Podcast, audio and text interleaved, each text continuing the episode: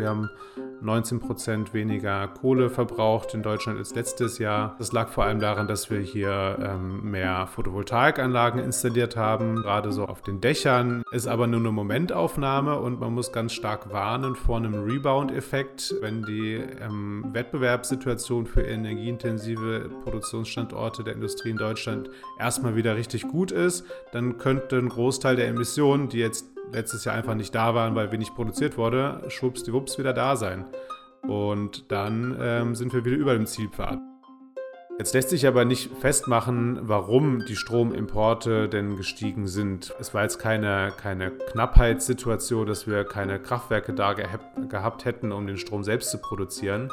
Es war einfach so, dass der Strom aus dem Ausland deutlich günstiger an der Börse zu haben war, als der hier freigeboten wurde von den Kohlekraftwerken. Der Anteil erneuerbaren Stroms an dem Import ist bei knapp 50 Prozent gewesen, also fast der gleiche Wert wie der Anteil in Deutschland. Guten Tag und herzlich willkommen zum PV Magazine Podcast. Ich bin Cornelia Lichner, Redakteurin bei PV Magazine. Wie steht es eigentlich um die Energiewende? Das Erneuerbare Energiengesetz gibt es ja bereits seit dem Jahr 2000. 2045 will Europa klimaneutral sein. Ist jetzt also Halbzeit. Und wenn es so wäre, haben wir dann auch schon die Hälfte der Strecke zur Klimaneutralität, also zu diesem Ziel, geschafft. Manche würden vielleicht sagen, den leichteren Teil haben wir bisher geschafft und das dicke Ende kommt noch, nämlich die Dekarbonisierung der Schwerindustrie. Optimisten hoffen vielleicht, dass es jetzt einfacher geht, weil die Technologien inzwischen da sind, erprobt sind, günstig sind und die meisten Menschen akzeptieren ja auch inzwischen, dass der Wandel notwendig ist. Aber wie steht es wirklich? Deshalb möchte ich heute im Podcast mit Fabian Honecke sprechen, ähm, darüber, wie die aktuelle Situation ist ob wir uns weitestgehend auf dem richtigen Weg befinden oder welche Kraftanstrengungen noch notwendig sind. Fabian Hunicke ist Projektleiter Energiewende im Stromsektor bei Agora Energiewende und hat gemeinsam mit seiner Kollegin ganz viele aktuelle Statistiken zusammengetragen, die uns einen fundierten Einblick in den Stand der Energiewende erlauben. Guten Tag, Herr Hunicke. Einen wunderschönen guten Tag.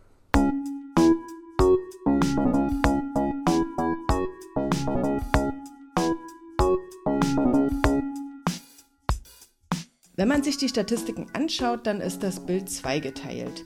Während es in der Energieerzeugung schon spürbar vorangeht, sind die Veränderungen im Wärmesektor und im Verkehr kaum erkennbar.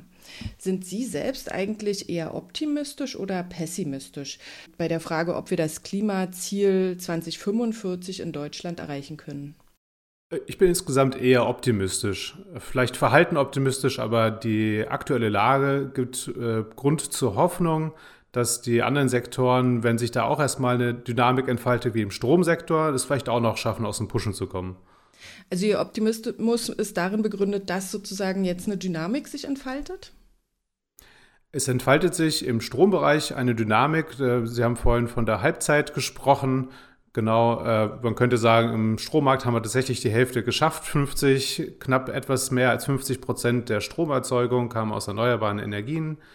Und ähm, da hat sich gerade beim Photovoltaikzubau auch eine spürbare Dynamik entfaltet. Äh, viele von den Planungsanstrengungen äh, zeigen die ersten Erfolge.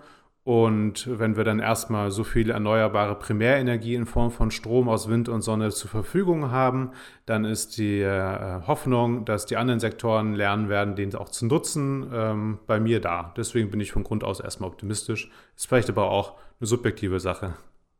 Erst nochmal vielleicht für unsere Hörer der Hinweis, ähm, wenn Sie sich für die Analyse von Agora Energiewende interessieren und sich die Grafiken anschauen möchten, die wir heute besprechen, dann finden Sie diese unter www.agora-energiewende.de unter dem Punkt Publikation. Dann würde ich sagen, gehen wir mal ins Detail und fangen wir mit den positiven Entwicklungen an. Das ist ja zum einen die Feststellung, dass der CO2-Ausstoß in Deutschland 2023 so niedrig war wie seit 70 Jahren nicht mehr.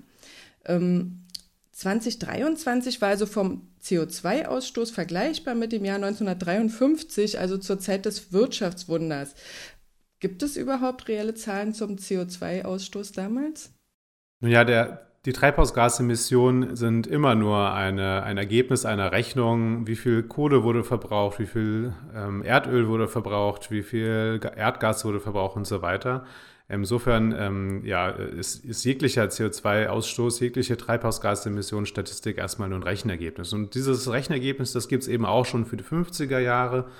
Ähm, die sind vielleicht mit etwas größerer Unschärfe äh, behaftet als die heutigen Statistiken, aber im Rahmen von dem Global Carbon Budget Berechnungen, äh, das lässt sich auch auf Our World in Data, lässt sich das ganz gut abrufen. Da sieht man jahresscharf, welche Länder wie viel Treibhausgasemissionen ähm, hatten.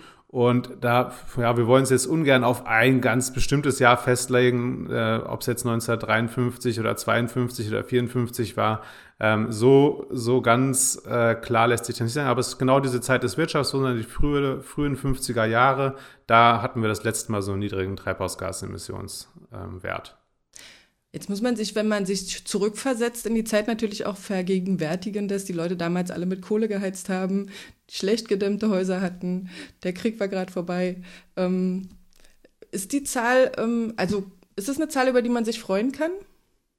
Nun ja, es ist eine Zielmarke, die ähm, wir jetzt erreicht haben, 70 Jahre ungefähr, die einfach äh, zeigt, dass die Dimension der Entwicklung, die wir in den letzten Jahren hinter uns hatten mit der Reduktion der Treibhausgasemissionen, mittlerweile doch äh, merklich zu sehen ist und nicht nur ein leichtes Bergab. Insofern ist es ähm, schon hervorzuheben, dass wir, dass wir das ähm, geschafft haben, eben nicht nur in den letzten paar Jahren ein bisschen zu reduzieren, sondern eben auch schon seit einem sehr langen Zeitraum ähm, das nicht mehr, nicht mehr überboten haben. Mhm. Jetzt, äh, wenn wir auf die kurzfristige Vergangenheit schauen, dann gab es einen starken Rückgang von 2022 zu 2023 um fast 10 Prozent, ja, um 73 Megatonnen. Woher kommt dieser starke Rückgang? Ja, also da spielen verschiedene Faktoren mit rein, wie man sich das so vorstellen kann. Ist das nicht nur ein Grund, ähm, aber man lässt sich, das lässt sich doch ganz gut zuordnen. Wir sehen, dass die Energiewirtschaft für den größten Anteil dieses Rückgangs verantwortlich ist. Das heißt, äh, die Sektoren, vor allem die Stromerzeugung, die war äh, deutlich rückläufig in Deutschland, vor allem die Kohleverstromung. Wir haben 19 Prozent weniger Kohle verbraucht in Deutschland als letztes Jahr. Ähm, und äh, woran lag das? Das lag vor allem daran, dass wir hier ähm, mehr Photovoltaikanlagen installiert haben, sehr dynamische Installation, gerade so auf dem auf, dem, auf den Dächern im kleineren Bereich der Photovoltaikanlagen, nicht so die Großanlagen. Wir haben auch ein paar neue Windanlagen ähm, zugebaut. Auch da entfaltet sich so ganz langsam eine zaghafte Dynamik. Hm, dann haben wir viel weniger Strom exportiert. Äh, muss ich das so vorstellen, dass wir letzten Jahre eigentlich kontinuierlich Strom exportiert haben. Und das war auf Braun- und Steinkohlestrom, weil der in der Börse vergleichsweise günstig war. Und da haben die europäischen Nachbarstaaten aufgehört, so viel Braun- und Steinkohlestrom aus Deutschland zu, export, äh, zu importieren. Stattdessen haben wir dieses Jahr tatsächlich etwas mehr importiert. Mm, und so wie solche Emissionsbilanzen aufgebaut sind, ist es eben so, wenn die Kraftwerke im Ausland laufen, dann wird die CO2-Emission auch im Ausland bilanziert, so es denn welche gibt. Und ähm, ja, genau, da können wir vielleicht nachher mal drüber sprechen. Das wären die wichtigsten Faktoren ähm, auf der, in, in dem Bereich Energiewirtschaft. Und äh, dann zum zweitwichtigsten Bereich, das wäre die Industrie. Die hat also ähm, auch ungefähr ein Drittel der, des Emissionsrückgangs ähm, zu verzeichnen. Und da ist das Bild so ein bisschen zweigeteilt. Ein Teil des Rückgangs geht darauf zurück, dass tatsächlich neue, effizientere Anlagen ähm, zur industriellen Produktion aufgebaut worden sind die weniger fossile Energien brauchen, um am Ende die gleichen Produkte herzustellen. Und äh, also positive Entwicklungen, aber das waren ähm, ja äh, nicht der Großteil. Der Großteil der Emissionsrückgänge kommt aus einem anderen Grund und der ist weniger erfreulich. Das ist ein Produktionsrückgang aufgrund der hohen der hohen ähm, Erdgaspreise und der hohen Strompreise in Deutschland, auch im, gerade im, im Vergleich zu den anderen Wettbewerbsregionen in China oder in den USA hm, haben dann die energieintensiven Industriezweige in 2023 vermehrt äh, ihre Produktion stark eingeschränkt. Solche Sachen wie Primärstahl, ähm, Nicht-Eisenmetalle, chemische Grundstoffe, auch Papier Äh, in diesen Industriezweigen wurde deutlich weniger Güter produziert. Das hat natürlich dazu geführt, dass die weniger Strom gebraucht haben, die haben weniger Erdgas verbraucht. Das freut das Klima, aber die Wirtschaft freut es jetzt nicht so richtig. Jetzt muss man ja bei der in der heutigen Zeit immer von einer globalisierten Wirtschaft ausgehen. Ähm, haben wir jetzt praktisch diese Senkung im CO2-Ausstoß in Deutschland dadurch erreicht, dass praktisch diese Produktionsrückgänge an anderer Stelle auf der Erde vielleicht dann zugenommen haben, also dass praktisch die Emissionen nur ins Ausland verlagert wurden? Das lässt sich heute für das Jahr 2023 noch nicht statistisch erfassen und damit nicht definitiv beantworten, aber ähm, äh, einige der Güter werden eben weltweit gehandelt und äh, weltweit verbraucht und äh, da ist schon damit zu rechnen, dass die Nachfrage äh, weiterhin bedient worden ist. Aber es gibt auch Gegenbeispiele, nehmen wir zum Beispiel die Baubranche. Ja, wenn wenig gebaut wird in Deutschland, dann brauchen wir auch wenig Zement, äh, dann ist das nicht woanders hergestellt werden. Also das ist von Produkt zu Produkt unterschiedlich und lässt sich nicht so ganz pauschal beantworten. Das Ziel ist ja eigentlich, dass sich die wirtschaftliche Entwicklung und der CO2-Ausstoß irgendwann entkoppeln. Also dass man sagt, okay, selbst wenn die Wirtschaft jetzt wieder zunimmt und, und es wieder eine, ähm, mehr Produktion gibt, dass dann trotzdem nicht der CO2-Ausstoß ähm, steigt. Sieht man äh, solche Entwicklungen schon, also dass sich das vielleicht schon entkoppelt? In gewisser Weise ähm, ist es da an der Stelle nochmal wichtig zu unterscheiden zwischen der energieintensiven und der Gesamtindustrie. Die energieintensive Industrie, die hat tatsächlich einen starken Bereich von 20 Prozentpunkten ähm, eingegangenen Produktionsindex. Ähm, das heißt, wenn man sich anschaut, welche, welchen Warenwert die produziert haben, dann sieht man, es ist äh, deutlich zurückgegangen. Aber bei der Gesamtindustrie ähm, da ist es äh, deutlich weniger so ein, so ein äh, Rückgang zu verzeichnen. Und wenn man versucht, aus dem Gesamtindustrieindex die Energieintensive wieder rauszurechnen, sieht man, naja gut, dem Rest der Wirtschaft ging es gar nicht so schlecht im Jahr 2023. Die haben auch weiterhin ganz gut produziert. Die sind nicht so stark von diesen hohen Energiekosten, von den Gas- und Strompreisen abhängig gewesen. Denen ging es also eigentlich gar nicht so schlecht. Äh, die kommen also offensichtlich auch ähm, mit den niedrigen Treibhausgasemissionen ganz gut zurecht ähm, und können weiterhin produzieren. Das ist also vor allem ein Problem der Energieintensiven gewesen. Und da hat die Entkopplung noch nicht stattgefunden. Während bei anderen Gütern die Abhängigkeit von vielen Treibhausgasemissionen gar nicht so groß ist, weil der Energieanteil in der Produktion einfach gar nicht so groß ist. Mhm. Und sind wir denn jetzt in Deutschland auf dem richtigen Zielpfad äh, zur Klimaneutralität bis 2045? Also was jetzt den, die CO2-Emissionen angeht? Wir sind, wir haben den Zielpfad sogar ein bisschen unterboten. Also wir haben weniger emittiert im Jahr 2023, als wir hätten müssen, um auf dem Zielpfad zu sein. Äh, wir haben also ähm, an der Stelle, könnte man sagen, wir sind auf dem Zielpfad ist aber nur eine Momentaufnahme und man muss ganz stark warnen vor einem Rebound-Effekt, äh, wenn die ähm, Wettbewerbssituation für energieintensive Produktionsstandorte der Industrie in Deutschland erstmal wieder richtig gut ist, dann könnte ein Großteil der Emissionen, die jetzt letztes Jahr einfach nicht da waren, weil wenig produziert wurde, schwuppsdiwupps wieder da sein. Und dann ähm, sind wir wieder über dem Zielpfad. Also das ist eine starke Abhängigkeit von dieser, von dieser, von diesem Produktionsniveau. Hm also bilanziell, statistisch ja auf dem Zielpfad, aber nicht aufgrund von einer strukturellen Transformation, sondern vielleicht eher aufgrund eines Einmaleffekts. Deutschland ist ja nur ein Teil der Welt und, und die Gegner der Energiewende, die argumentieren immer nur ein winzig kleiner Teil der Welt. Ähm, Im Vergleich zu ähm, uns, die wir, oder zu, zu Deutschland und Europa, die ja sozusagen ihre Emissionen spürbar ähm, senken, war ja im letzten Jahr ein Peak eigentlich äh, bei der, beim CO2-Ausstoß weltweit, oder?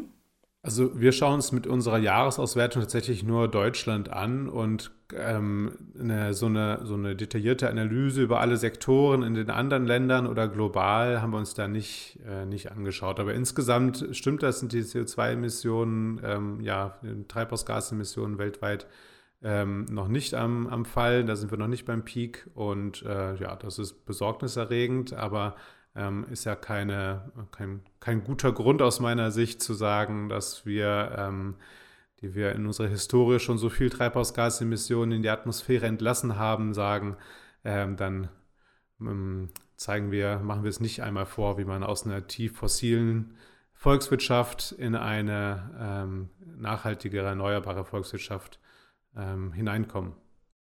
Genau, ich finde auch mal ein ganz gutes Argument ist ja, wenn Deutschland das schafft, dann schaffen das auch andere Länder, weil wir sind ja nicht gerade begünstigt, was jetzt so natürliche Energievorkommen angeht, also Wasserkraft oder Windkraft oder Solar ist ja alles so mittelmäßig gut vorhanden in Deutschland, oder?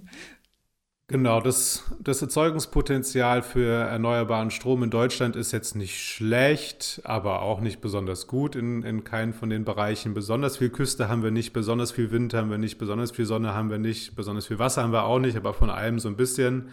Ähm, insofern, ähm, genau, wenn, wenn wir das schaffen, äh, dann schaffen das andere Standorte mit besseren Bedingungen vielleicht erst recht. Das ist äh, auch, auch meine Ansicht. Die zweite wirklich gute Nachricht ist ja, dass die erneuerbaren Energien inzwischen 2023 erstmals über 50 Prozent des Stromverbrauchs decken, während die Kohleverstromung auf einen historischen Tiefstand gefallen ist. Ja, interessant dabei ist eigentlich, dass von 1993 bis 2007 der Stromverbrauch angestiegen ist, seit 2016 bis heute aber wieder zurückgeht und zwar von 586 auf 523 Terawattstunden. Müsste der Stromverbrauch nicht eigentlich ansteigen, wenn immer mehr Verbraucher der Sektorenkopplung dazukommen und also Wärmepumpen und Elektrofahrzeuge angeschlossen werden? Das wäre eigentlich wünschenswert, wenn, wenn wir aus den Sektoren Mobilität, aus den Sektoren Wärme, aber auch aus einer Elektrifizierung der, der Prozessenergie in, in, in der Industrie die Stromverbräuche sehen würden, die wir dann erneuerbar decken können. Aber da diese, diese Sektoren bisher nicht aus dem Pushen kommen mit dem Stromverbrauch, sehen wir ganz, nur ganz wenig Terawattstunden, die da neu hinzukommen aus diesen Bereichen.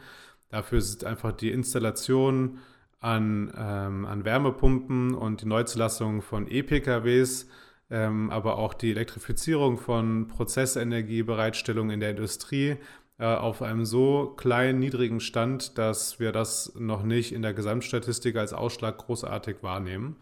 Hm, ja, also äh, eigentlich wäre es wünschenswert, aber aktuell sehen wir diese neuen Stromnachfrager mit ihrem Flexibilitätspotenzial und dem Potenzial, diese anderen Sektoren eben auch zu, zu dekarbonisieren, äh, sehen wir leider nur in, in marginalen Mengen. Aber immerhin, was ja gut ist, ist, dass der ähm, Stromverbrauch, der da zurückgegangen ist, hauptsächlich im fossilen Bereich zurückgegangen ist, während der äh, Anteil der erneuerbaren Energien gewachsen ist. Also wir haben mehr erneuerbaren Strom produziert, wir haben weniger fossilen Strom produziert, wir haben insgesamt auch weniger Strom verbraucht. Was lässt sich jetzt daraus ableiten? Erstmal lässt sich ableiten, warum haben wir mehr erneuerbaren Strom produziert? Das war jetzt nicht Glück mit dem Wetter oder so, das war, weil wir tatsächlich mehr Photovoltaik- und Windkraftanlagen installiert haben. Das hat also funktioniert. Warum haben wir weniger Strom produziert ähm, aus den fossilen Energieträgern? Das war vor allem Ergebnis der Marktsituation. Französischen Kernkraftwerke haben wieder ordentlich Strom produziert, die waren wieder verfügbar. Kohle äh, und CO2 war ähm, insgesamt zu teuer, als dass diese Kraftwerke im europäischen Markt wettbewerbsfähig gewesen wären. Ähm, und äh, deswegen wurde auch im europäischen Ausland eben wenig, wenig Kohlestrom in den Auktionen dann gezogen am Strommarkt. Und äh, dann haben wir niedrigen Stromverbrauch. Die Gründe dafür haben wir gerade schon analysiert. Und wenn wir jetzt die drei Zahlen so ein bisschen vergleichen, dann sehen wir, ja, wir haben über 50 Prozent des Bruttostromverbrauchs aus erneuerbaren Energien decken können. Schön und gut, aber es ist auch leicht, einen hohen Anteil des Stromverbrauchs zu decken, wenn der nicht so hoch ist, der Stromverbrauch. Ja, und ähm, insofern ist das so ein bisschen, äh, wir, haben, wir haben uns ein schönes Jahr ausgesucht, um die 50 Prozent zu knacken, nämlich eins, in dem die 50 Prozent besonders leicht zu knacken sind, weil wir wenig Strom verbraucht haben. Also könnte es tatsächlich da auch zu einem Rebound-Effekt kommen, sobald ähm, vielleicht die französischen Atomkraftwerke wieder kein Wasser haben im Sommer?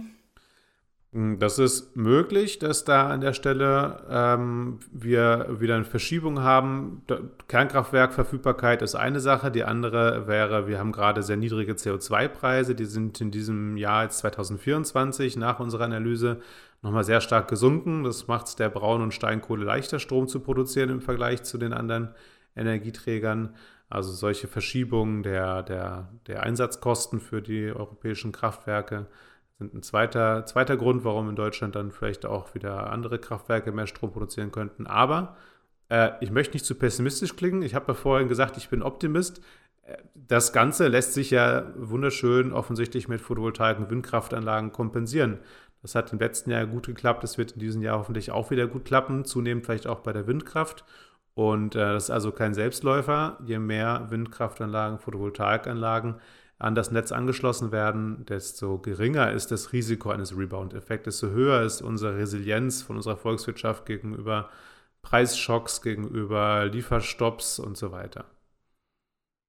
Könnte es nicht auch sein, dass der Stromverbrauch gesunken ist, weil eben immer mehr private Photovoltaikanlagen angeschlossen sind? Also insgesamt gibt es ja schon 3,6 Millionen PV-Anlagen. Wenn man jetzt einfach mal überschlägt, wie viel davon private äh, Anlagen sein können und wie viel Eigenverbrauch die haben, dann müssten ungefähr meiner Rechnung nach sieben Terawattstunden oder acht Terawattstunden gar nicht mehr auftauchen in der Gesamtrechnung. Ja, das ist einerseits in der Sache komplett richtig, andererseits versucht äh, die Arbeitsgemeinschaft Erneuerbare Energienstatistik, die dafür zuständig ist, diese Menge an ähm, eigenverbrauchten Stroms zu, zu ermitteln über ein Modell und schlägt dann entsprechend diese, diese Mengen an Strom, die Photovoltaikanlagen zum Beispiel ähm, auf den auf den Dächern produzieren und der dann direkt verbraucht wird und gar nicht durchs Netz fließt und deswegen gar nicht vielleicht ähm, ja, statistisch erfasst wird, schlägt den sozusagen drauf. Ähm, das heißt, der ist eigentlich in den, in den ähm, in der, in, von, vom Modellansatz her ist der in den Zahlen bereits enthalten als Rechenwert. Ob das Modell gut funktioniert, ähm, also ob das vollständig diese Mengen erfasst, ist eine andere Frage weil das ist ein schwierig zu modellierender Parameter, weil sich der ja die ganze Zeit ändert, das Verbrauchsverhalten. Also dadurch, dass jetzt mehr Batterien mit den Photovoltaikanlagen zusammen installiert werden, ist der Eigenverbrauchsanteil, ähm, den man mit einer Photovoltaikanlage erzielen kann, gestiegen. Dadurch, dass jetzt vermehrt auch Wärmepumpen zu, den, zu, diesen, ähm, zu diesen Photovoltaikanlagen dazukommen, äh, dass man also da sieht, da gibt es eine gewisse Flexibilität ähm, hinter dem Zähler, die dazu führt, dass mehr Strom aus der Photovoltaikanlage direkt verbraucht wird. Das sind so Dynam das ist eine dynamische Entwicklung, die sich in den letzten Jahren immer wieder geändert hat. Also äh, ich würde mal so vermuten, dass äh, sie, obwohl versucht wird, darauf Rücksicht zu nehmen, obwohl versucht wird, das zu korrigieren, dieser Eigenverbrauchsanteil, dass sie trotzdem recht haben und ein Teil dieses ähm, Eigenverbrauchs in den Statistiken noch nicht recht, noch nicht vollständig auftaucht. Von der Photovoltaikseite her können wir ja wirklich zufrieden sein. Wir hatten im letzten Jahr eine Million neue Anlagen im Zubau, 14,4 Gigawatt Peak. Ziel sind ja 19 Gigawatt Peak-Ausbau pro Jahr für oder ab 2025. An sich sieht es aus, als wäre es zu schaffen, oder? Genau, also ich würde sagen, Photovoltaik ist der Musterschüler, äh, Musterschülerin der, der Energiewende. Wir haben ähm, äh, eine hohe Dynamik festgestellt. Wir haben gesehen, dass äh, innerhalb kürzester Zeit auch schneller als, als ich das zumindest erwartet hätte, die Ausbauzahlen im Jahr äh, nach oben schnellen können. Ähm, die Dynamik von so einem Markt unterschätzt man doch leicht. Deswegen ist das gut zu schaffen. Äh, wir haben auch, wenn man den Zahlen aus dem EEG 2023, wenn man sich dies anschaut, was wir 2023 eigentlich zubauen wollen, haben wir sogar etwas mehr zugebaut, als wir zu, zubauen, als der Plan war 2023. Ähm, das heißt, wir sind ein bisschen schneller sogar, als, als wir, als wir äh, vermutet haben. Und äh, das straft all diejenigen Lügen, die vor zwei, drei Jahren gesagt haben, na gut, so schnell kommen wir nicht da hoch. Ähm, das scheint also doch zu gehen bei der Photovoltaik. Genau, ich meine, wir hatten ja auch ein Überangebot an Photovoltaikmodulen und Interesse der Installateure, möglichst viel zu bauen. Ähm, wie sieht es denn eigentlich beim Windzubau aus? Da ähm, sind wir noch ein bisschen weiter weg von unseren Zielen. Äh, gewünscht sind ja 8 Gigawatt pro Jahr, derzeit machbar. Also onshore sind 3 Gigawatt. Woran liegt es?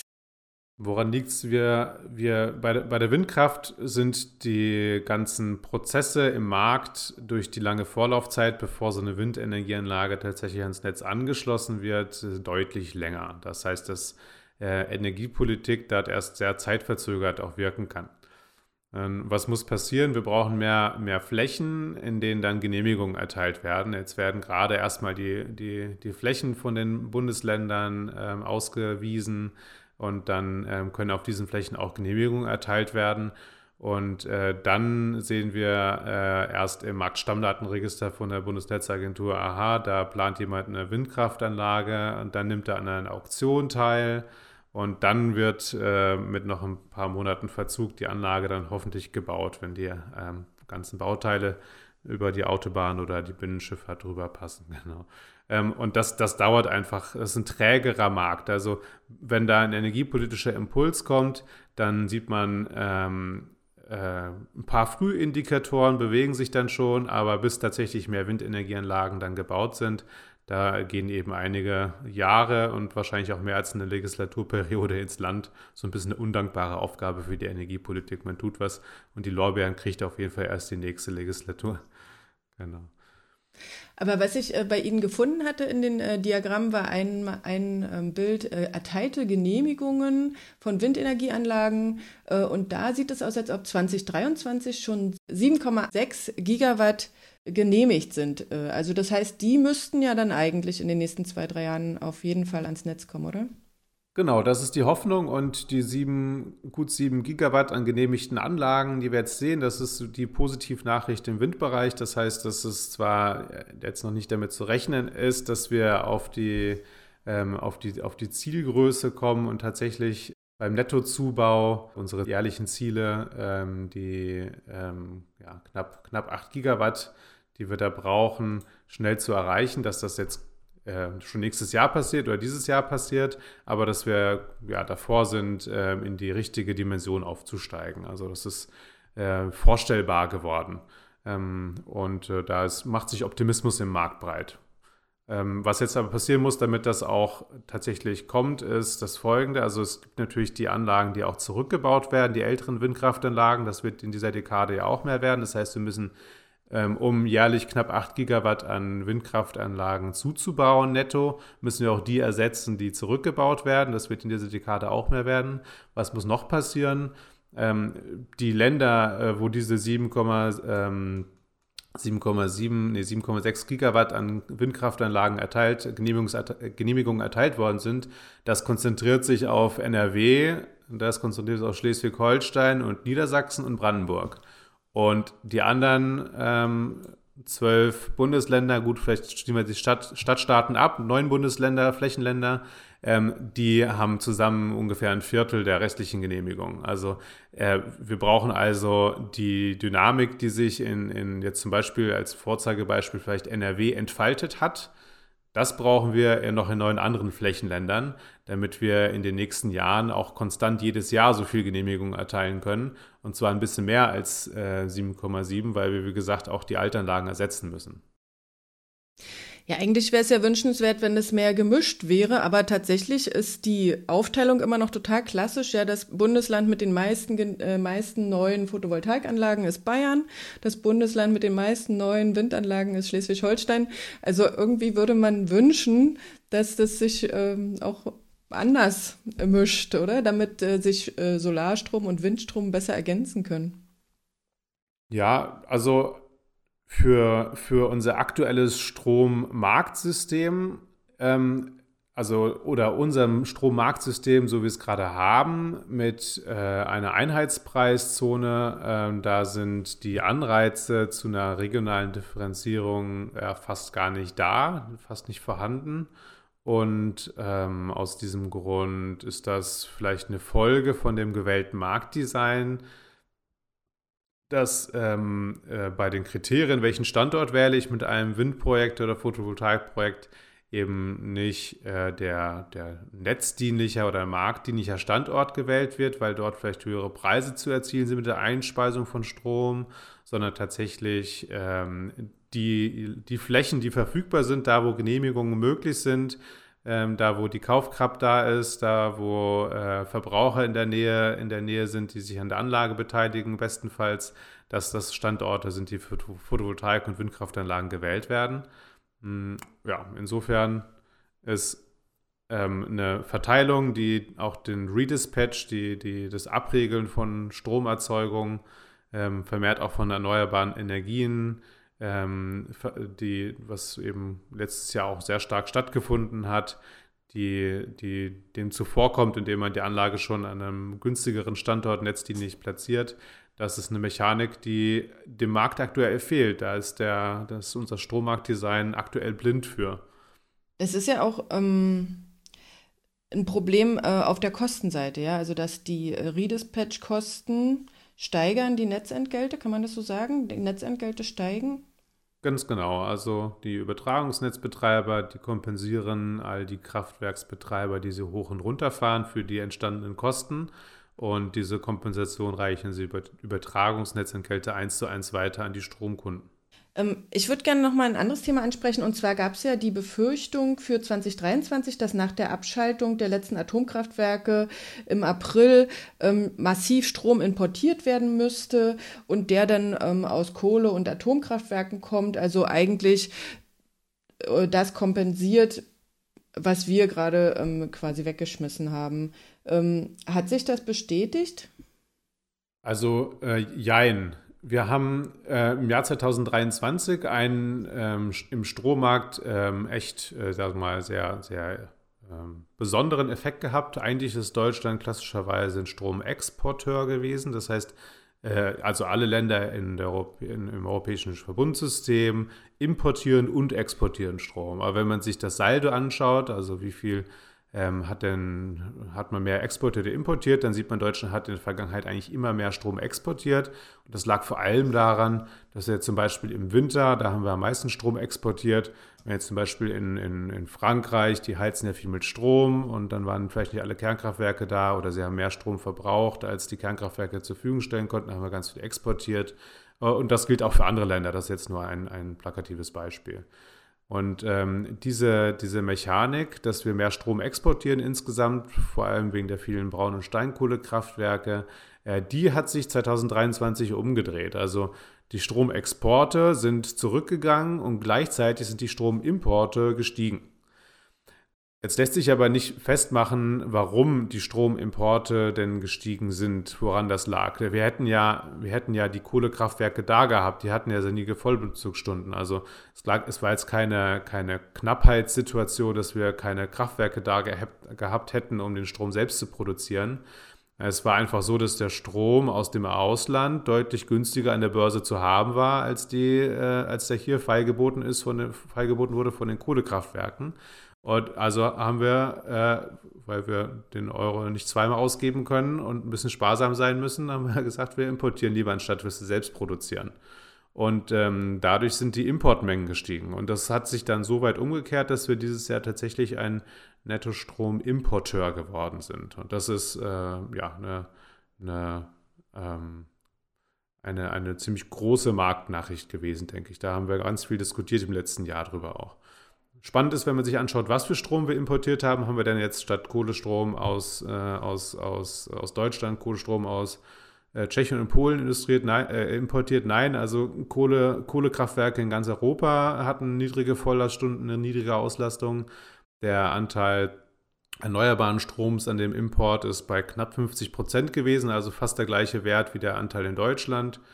Hm, dann gab es natürlich noch ein Viertel ungefähr des Stromimports, der aus Kernenergie stammt und der Rest aus fossilen Energien. Das heißt, wir haben jetzt ähm, einen ähnlichen Strommix importiert, was einen erneuerbaren Anteil anbelangt, als wir ihn selbst haben.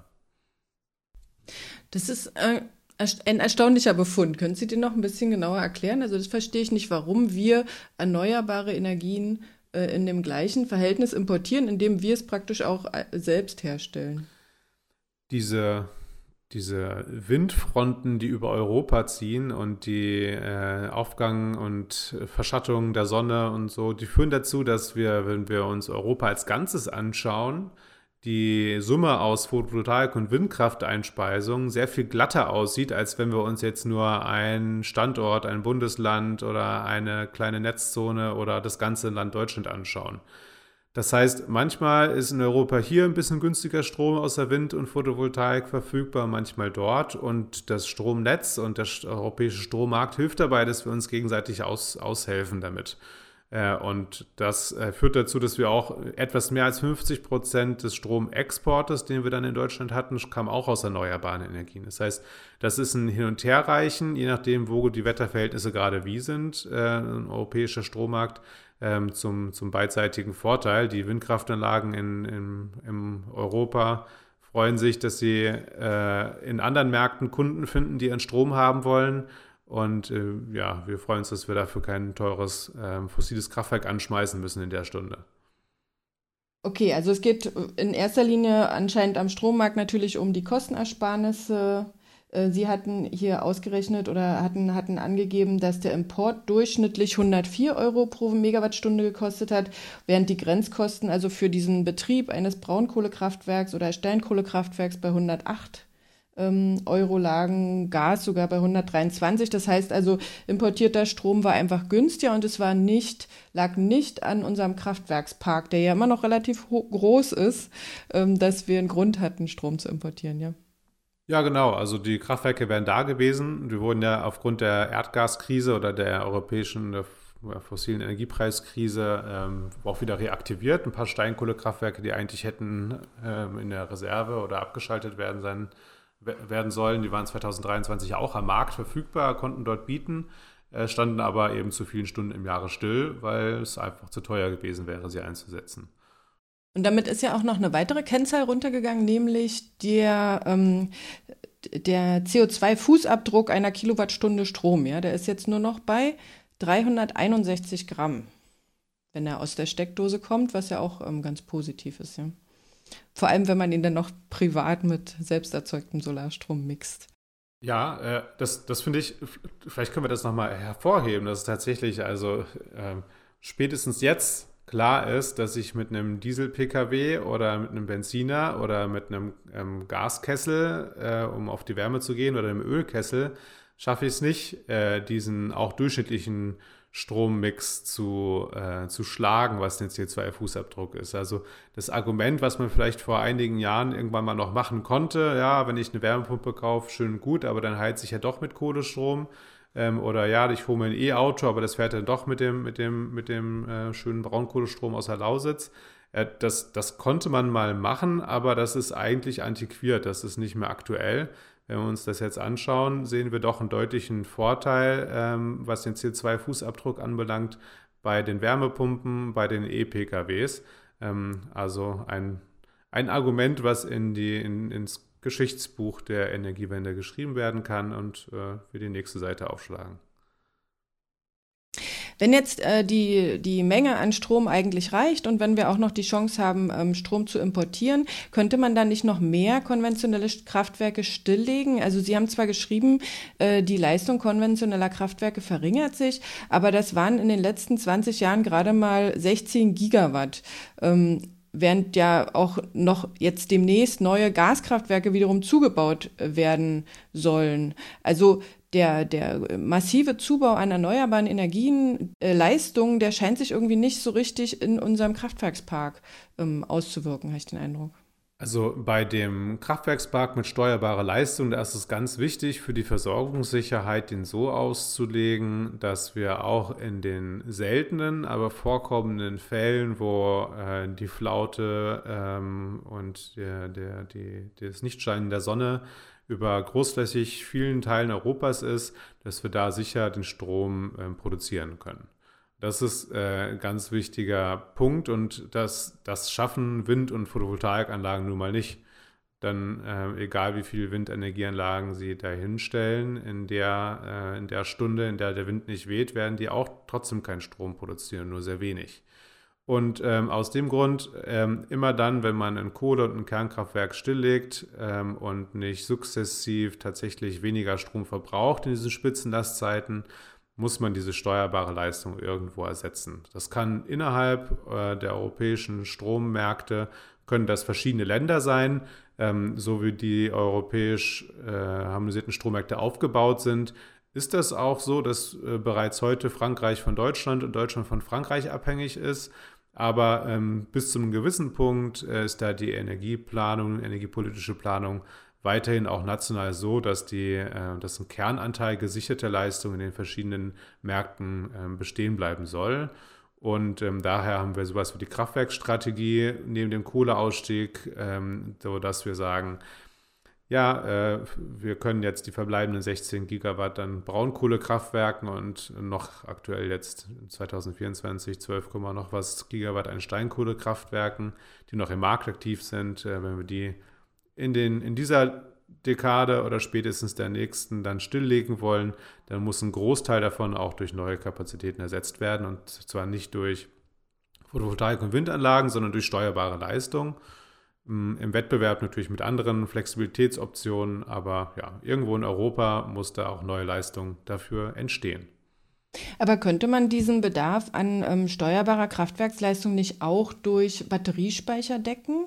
Also wir haben ja heute schon ähm, 16,3 Gigawatt an Speicherleistung. Okay, ein großer Teil davon sind Pumpspeicher, die äh, ja schon seit langem äh, am Markt sind und die sicherlich auch weiter gen genutzt und gebraucht werden. Aber auch der Zubau an Großbatterien zum Beispiel ist ja enorm. Der Zubau an Heimspeichern ist, äh, hat eine Dynamik und ähm, Fahrzeugbatterien kommen jetzt auch noch dazu. Das ist vollkommen richtig. Die, die Batteriespeicher können einen ein Teil des Problems lösen, aber sie wären als Technologie, um eine mehrtägige kalte Dunkelflaute ähm, zu überbrücken, wären sie als Technologie zu teuer, weil man da relativ viel Geld in Lithium investieren muss. Das ähm, äh, ganz viele Stunden im Jahr einfach nur rumsteht und nichts tut und das ist zu teuer. Und deswegen sagt man sich, okay, ein, ein Teil dieser Aufgabe, die ähm, Spitzenlast äh, zu decken, den werden wir nicht mit den Batterien, sondern den werden wir mit äh, Kraftwerken decken müssen, um das Stromsystem am Ende nicht zu teuer zu machen. Vielleicht überrascht uns der Batteriemarkt auch weiterhin mit so positiv sinkenden ähm, Kosten und äh, der Anteil dieser Aufgabe, den die Batteriespeicher übernehmen können, wird größer. Aber es wird sicherlich ein Anteil der Aufgabe übrig bleiben, den die Batteriespeicher bei einer mehrtägigen kalten Dunkelflaute nur zum sehr, sehr hohen Preis ähm, erfüllen könnten. Und deswegen wäre es volkswirtschaftlich klüger an der Stelle, doch steuerbare Kraftwerke zu haben. Aber an der Diskussion und auch an den Zahlen, die da in der Diskussion, in der Debatte herumgeistern, sieht man, wie viele Gigawatt an Gaskraftwerken wir tatsächlich brauchen. Das ist ähm, Untersuchungsgegenstand von ganz vielen Studien, die zu ganz vielen unterschiedlichen Ergebnissen kommen. Und ähm, das hängt ganz maßgeblich davon ab, wie viel Batteriespeicher denn im Markt installiert werden.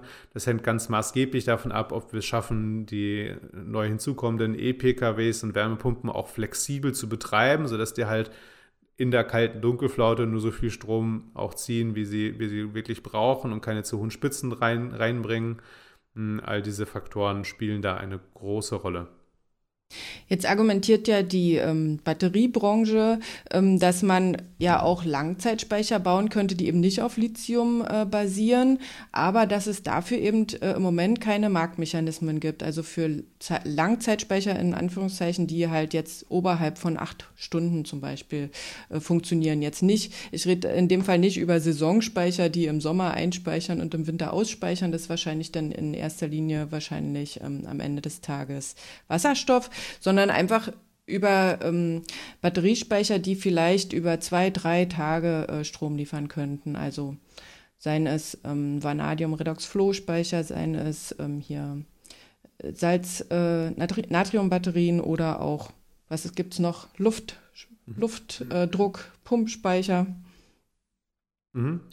Ja, also es gibt eine ganze, eine ganze Reihe an Speichermöglichkeiten, die auf unterschiedlichen Zeitfristen wirken. Dann gibt es die Schwungradspeicher, mit denen man ähm, die System Inertia hinbekommen kann, also die Trägheit des Systems. Und es gibt auch Langfristspeicher, die sind aktuell von dem Reifegrad, ähm, treten die aber hinter den Lithium-Ionen-Batterien noch zurück und von den ähm, in, in einem in einem technologieoffenen Wettbewerb um Langfristspeicherung ähm, sind sie aktuell noch nicht technologisch weit genug fortgeschritten, um gegen ähm, einen Elektrolyseur, der Wasserstoff produziert äh, und die Wasserstoffspeicherung und dann die Zurückumwandlung des äh, Ganzen in Strom über ein effizientes GOD-Kraftwerk beispielsweise ähm, mit einer Wärmeauskopplung. Also dieser, dieser, dieser Weg, der ist technisch schon ähm, oder te die technikökonomischen Parameter sind vorteilhafter für diesen Langfristspeicher. Ähm, vielleicht überrascht uns da die, die, die Energieforschung ja noch mit äh, die Entwicklung von Batterien, dass sie an der Stelle wettbewerbsfähiger werden. Aber ähm, ja, wenn wir heute eine Ausschreibung machen äh, für technologieoffen, für, für ein, für ein Langfrist äh, Speichermöglichkeit von erneuerbaren Strom, dann ähm, haben die, hat der Weg Wasserstoff aktuell die, die besten technoökonomischen Chancen. Jetzt kommen wir nochmal zu den weniger erfreulichen Entwicklungen. Ähm, wir brauchen ja niedrige Strompreise, damit eben äh, der Verkehr, Verkehrssektor, der Wärmesektor auch auf ähm, Strom umsteigt. Wir hatten ja vorhin schon gesagt, der Stromverbrauch sinkt, obwohl er eigentlich ja ähm, steigen sollte, weil ja die Sektorenkopplung äh, dazukommt. Aber aufgrund auch des Ukraine-Kriegs ähm, sind die Beschaffungskosten für Strom immer noch äh, hoch. Immer, die liegen immer noch bei dem Doppelten dessen, was die Haushalte 2021 zum Beispiel ähm, zahlen mussten. Also damals kostete ähm, die Strombeschaffung 7,9 Cent im Schnitt. Heute liegt sie bei 18,7 Cent. Also das ist nur der Teil, der wirklich ähm, sozusagen mit der Stromerzeugung, dem Vertrieb und so weiter zusammenhängt. Dazu kommen ja dann noch ähm, Gebühren und, und ähm, Steuern, äh, die den Strompreis nochmal teurer machen, sodass er im Moment, sage ich mal, bei ungefähr, äh, oder sagt der BDEW, bei 42 Cent äh, liegt. Warum äh, sind die Strompreise noch so hoch? Warum sinken die nicht schneller, wenn wir tatsächlich doch Grenzkosten von 11 bis 12 Cent haben?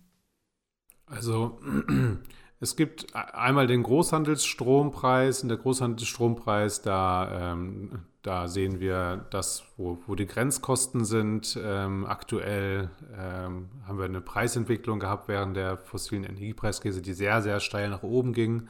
Das ging dann ähm, bis zu ja, in, in nie geahnte Größenordnungen. Ähm, die, die Preisspitzen im Jahr 2022, ich glaube, der, der höchste Preis, der im Future fürs nächste Jahr gehandelt worden ist, war sogar 1000 Euro die Megawattstunde. Also eine, eine, eine unvorstellbar große, großer, großer, großer Preis. Äh, und der ist jetzt wieder deutlich zurückgegangen. Der, wir sind jetzt hier aktuell so ungefähr bei 60 Euro die Megawattstunde, als ich das letzte Mal geschaut habe. Es ist also äh, tatsächlich so, dass diese Energiepreiskrise, als Erdgas so teuer war und Knappheitspreise den Strompreis nach oben getrieben haben, ähm, diese Phase ist vorbei. Ähm, und das ist aber so, dass wir diese Preisspitze, die haben wir als Haushaltskunden nicht so stark gesehen. Also es ist nicht so, der ist zwar ziemlich nach oben gegangen, der Haushaltskundenstrompreis, aber nicht so stark wie der Großhandelsstrompreis. Warum? Weil zum Glück unsere Energieversorgungsunternehmen vorher schon eingekauft hatten, den Strom, und deswegen von der Preisspitze nicht vollkommen überrascht worden sind, sondern sagen konnten, ja, zum Glück habe ich mich vorher abgesichert im Terminmarkt. Wir haben also langfristig diesen Strom schon eingeplant und dann hat das nicht so wehgetan, dass kurzfristig der Strompreis mal so hoch war. Hat aber einen Nachteil und den kriegen wir jetzt zu spüren. Der Strompreis am Großhandelsmarkt ist schon wieder am Fallen. Ähm, aber äh, die, die, unsere Energieversorger, die unseren Haushaltskunden Strompreis ähm, absichern, haben halt auch letztes Jahr und vorletztes Jahr für dieses Jahr eingekauft und haben dementsprechend ähm, auch noch teureren Strom eingekauft. Und deswegen ja, sinken diese Beschaffungspreise äh, äh, von, den, von, den, von den Energieversorgern langsamer ähm, als diese Preisentwicklung im Großhandelsmarkt, die jetzt wieder rückläufig ist, stark rückläufig ist. Aber das sieht man schon, die Neukundenpreise, ähm, die sind deutlich geringer als die Bestandskundenpreise. Und daran kann man das schon erkennen, dass da ein Trend zu niedrigeren ähm, Strompreisen, dass der jetzt schon wieder äh, an Fahrt aufgenommen hat und ähm, so wie die Marktentwicklung im Jahr 2024 bisher war, äh, auch noch weiter anhalten kann. Gebremst wird er aber von den Netzentgelten. Es gibt ja diesen Mechanismus gerade im Wärmesektor, ja, wenn der Gaspreis, ähm, äh, das Verhältnis des Gaspreises zum Strompreis und der ist ja im Moment, wenn man äh, schaut, der Gaspreis liegt ungefähr bei, bei 10,5 Cent oder so, der Strompreis bei 42 Cent, dann liegt der bei 1 zu 4. Ähm, da ist der Umstieg zum Beispiel auf die Wärmepumpe immer noch zu teuer für ähm, Privathaushalte, eigentlich, ja. Ähm, können die sich jetzt darauf verlassen, dass der Strompreis sinkt? Oder, oder haben wir jetzt wirklich das Problem, dass die Netzentgelte demnächst noch so weit steigen, dass man, dass dieser, dass dieses Verhältnis nicht langfristig besser wird? Ähm, also eine verlässliche Preisprognose für Einzelhandelsstrompreise werden Sie sozusagen auch von, von, von unserer Seite jetzt nicht bekommen können. Da, dafür ist er von zu vielen Faktoren abhängig.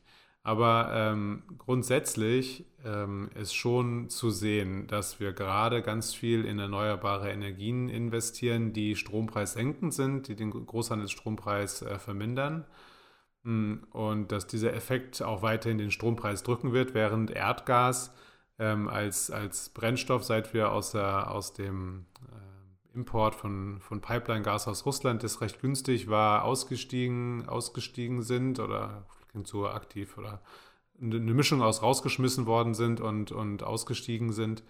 Ähm, ähm, wissen wir, dass Erdgas ähm, auf lange Sicht viel teurer sein wird, als wir es gewohnt sind, nämlich äh, ein Preis von LNG, äh, das den Erdgaspreis bestimmen wird.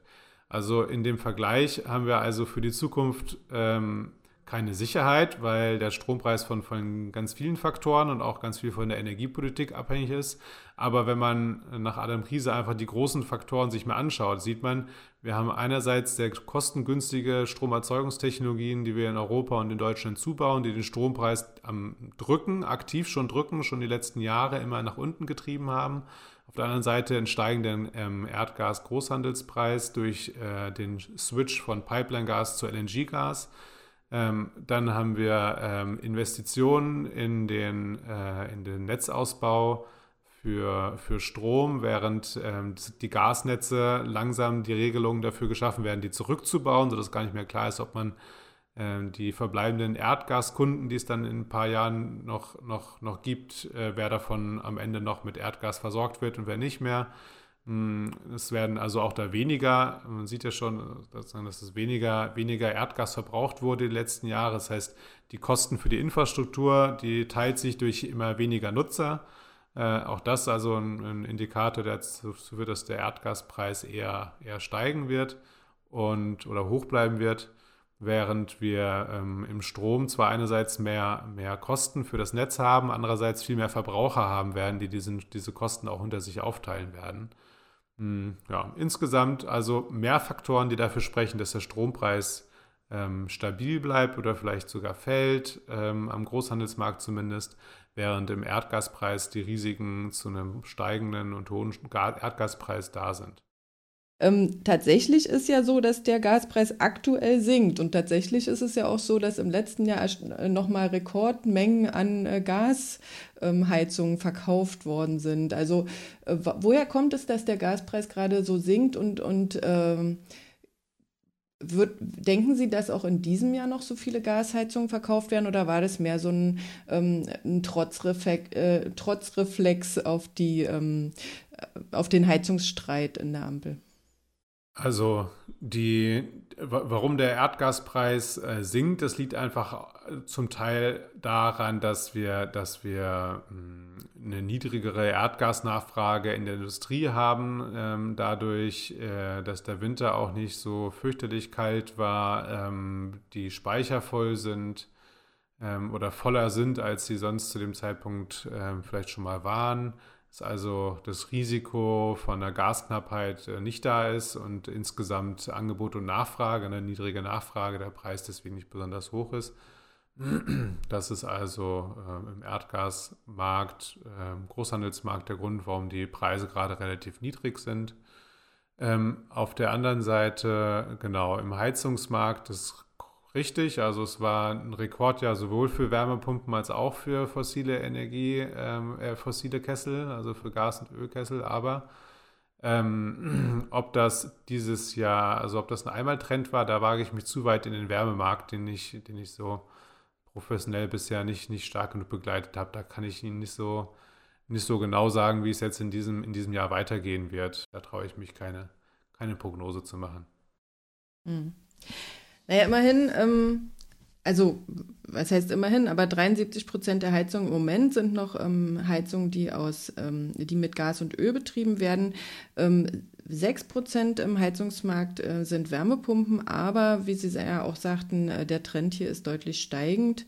Ähm, und äh, die neue BEG-Förderung hat ja da vielleicht auch noch einen positiven Impact dass ähm, sozusagen die Anzahl an Wärmepumpen zunimmt. Man muss ja auch damit rechnen, wenn man jetzt noch eine Gasheizung einbaut, also ab 2024, äh, dass man die dann recht bald mit zusätzlichen erneuerbaren Energien ähm, betreiben muss, was ja dann unter Umständen auch teuer werden kann, wenn man ähm, zum Beispiel eine Solarthermie nachrüstet äh, oder wenn man ähm, ja, Erd, mit Erdgas, äh, mit, mit, mit Wasserstoff angereichertes Erdgas kauft. Ja. Ja, ich, ich finde, ähm, in so einem Marktumfeld wie jetzt gerade, wo man sowohl politisch ähm, als auch wirtschaftlich nicht wirklich abschätzen kann, wie die nächsten 20 Jahre, die so eine Heizung vielleicht halten sollte, eigentlich aussieht, da kann man ähm, sich vielleicht folgende Daumenrechnung machen, die einem mehr hilft als so eine ganz präzise Abschätzung der Kosten, was jetzt Gas und Strom in fünf Jahren kostet. Und das ist äh, 2024 plus 20 macht 2044. Da sollen eigentlich alle, ähm, alle äh, Gebäude umgestellt sein auf eine klimaneutrale Heizung. Und ähm, die aktuell ähm, verfügbaren äh, Technologien für klimaneutrale Heizung, die beschränken sich ähm, wenn man ehrlich ist, auf Wärmenetze und auf Wärmepumpe. Und äh, die sind äh, in Klimaneutralität äh, überführbar. Die ähm, Erdgasheizung, die zu überführen in wasserstoffbetriebene Heizung, das ist eine sehr risikobehaftete Wette, dass das passieren wird. Das hm, ist sehr unwahrscheinlich aufgrund der hohen, der, der hohen Dezentralität des Gasnetzes, was man, Wasserstoffnetzes, das man dazu bräuchte, wenn man das, wenn man das wollen würde. Und äh, dass man das will, ist aufgrund der niedrigen Wirkungsgrade von Wasserstoffheizungen sehr, sehr unwahrscheinlich. Hm, wenn ich also mit der Daumenrechnung sage, 2045, in 20 Jahren brauche ich eine äh, klimaneutrale Heizung, dann sind die Technologien Wärmepumpe und Wärmenetze die, die letztlich übrig bleiben. Und wenn ich mich jetzt, Stand heute, 2024, trotzdem für eine Erdgastherme entscheide, dann mag das für die nächsten ein, zwei Jahre wirtschaftlich vielleicht sogar attraktiver sein als eine Wärmepumpe, aber nach ein paar Jahren werde ich merken, wer billig kauft, kauft doppelt und äh, braucht dann nochmal eine, noch eine weitere Heizungstechnologie, ähm, um äh, meine Erdgastherme zu ersetzen, die ich mir jetzt gekauft habe. Und ja, also das würde ich sagen, ist eine ganz vernünftige Daumenrechnung ähm, da vielleicht nicht drauf sozusagen reinzufallen, dass es Stand heute noch günstiger aussieht, in eine Erdgastherme zu investieren. Wir haben noch das Thema Verkehr. Ich würde es jetzt einfach mal auf eine Frage zusammenkürzen. Und zwar, äh, die gute Nachricht äh, im Verkehrssektor ist ja, dass die Anzahl an öffentlichen Ladepunkten enorm gestiegen ist. Ähm, die weniger gute Nachricht ist, dass die, der Anteil an ähm, Elektrofahrzeugen der, der neu zugelassen wird, ähm, immer sehr schwankend ist und in letzter Zeit ähm, nicht mehr so hoch war, wie es äh, früher schon war. Also wir hatten schon mal in, in manchen Monaten äh, 50 Prozent neu zugelassene Elektrofahrzeuge. Im Moment sind wir wieder ähm, da drunter.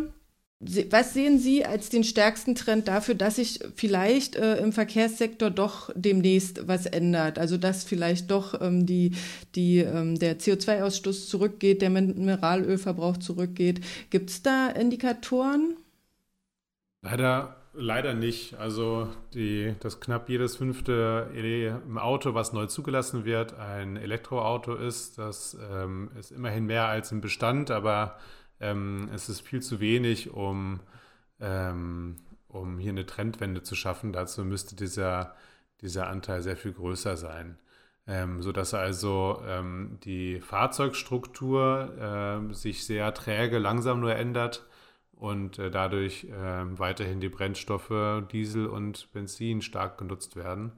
Hm, warum wir im Jahr 2023 trotzdem ein bisschen weniger Treibhausgasemissionen im Verkehrssektor lag eigentlich eher am Güterverkehr, dass aufgrund geringeren Güterverkehrs weniger Diesel in LKWs verbraucht worden ist.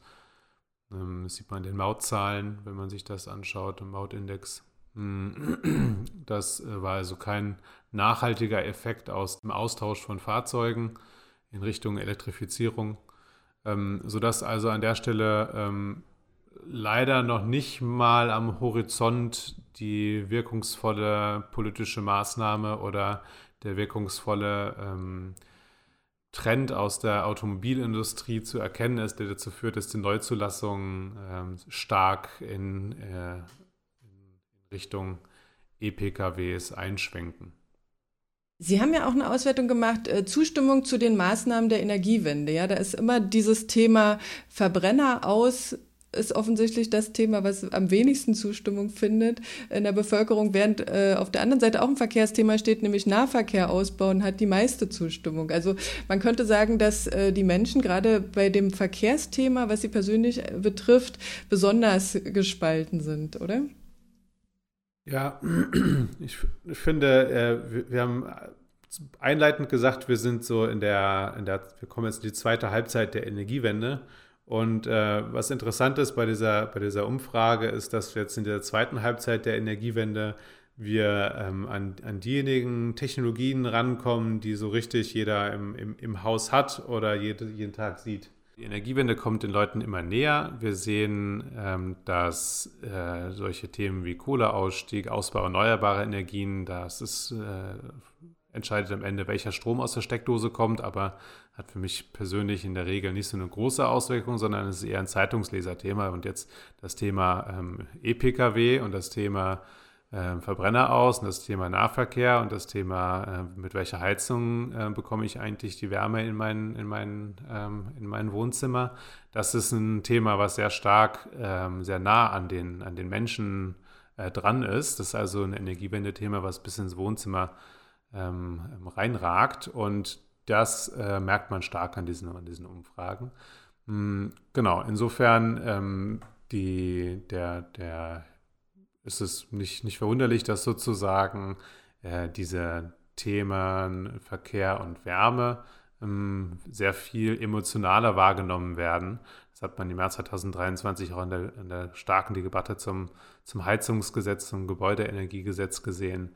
Sieht man aber auch in diesen Umfragen ähm, die Frage, ja, aber äh, wie komme ich denn jetzt zur Arbeit, äh, wenn mein Auto, ähm, äh, das halt ein Diesel und Benziner ist und was andere kann ich mir nicht leisten, ähm, äh, verboten werden soll, dass solche, solche, ähm, solche Äußerungen, die man dann manchmal liest, äh, die das äh, zu, zuspitzen zu einer äh, vielleicht sogar unseriösen Frage am Ende, ähm, äh, ja, sehr emotionalisierend wirken. Ich würde gerne zum Schluss noch allen, die sich für die Energiewende stark machen, noch zwei Ergebnisse aus Ihrer Analyse mitgeben wollen, und zwar nämlich Umfrageergebnisse. Ähm, die ergeben, dass viele Menschen die Zustimmung für Energiewendemaßnahmen unterschätzen. Zum Beispiel finden 73 Prozent Photovoltaik in ihrem Wohnumfeld völlig in Ordnung, denken aber, dass nur knapp 50 Prozent ihrer Nachbarn das ebenso sehen.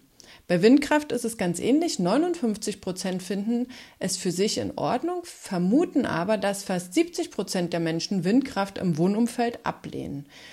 Das heißt für mich im Umkehrschluss, wer etwas für die Energiewende tut und sich ein Elektroauto zulegt oder eine Wärmepumpe vors Haus stellt, der kann eigentlich eher damit rechnen, dass sein Umfeld die Entscheidung positiv wahrnimmt und interessiert verfolgt.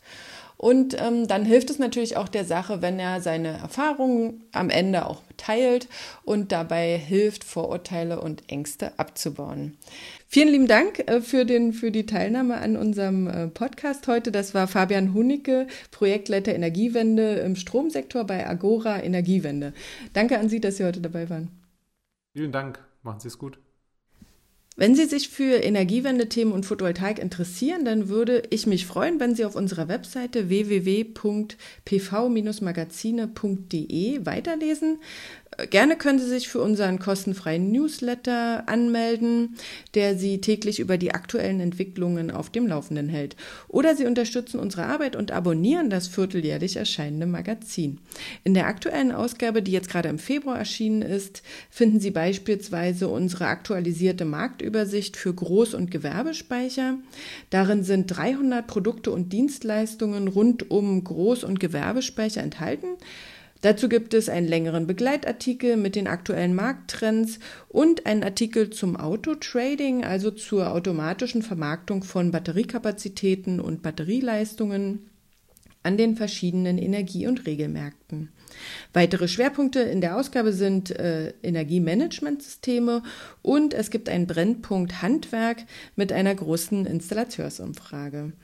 Sie erhalten, wenn Sie ähm, den Code Podcast10 eingeben bei uns im Webshop sogar noch 10% Rabatt.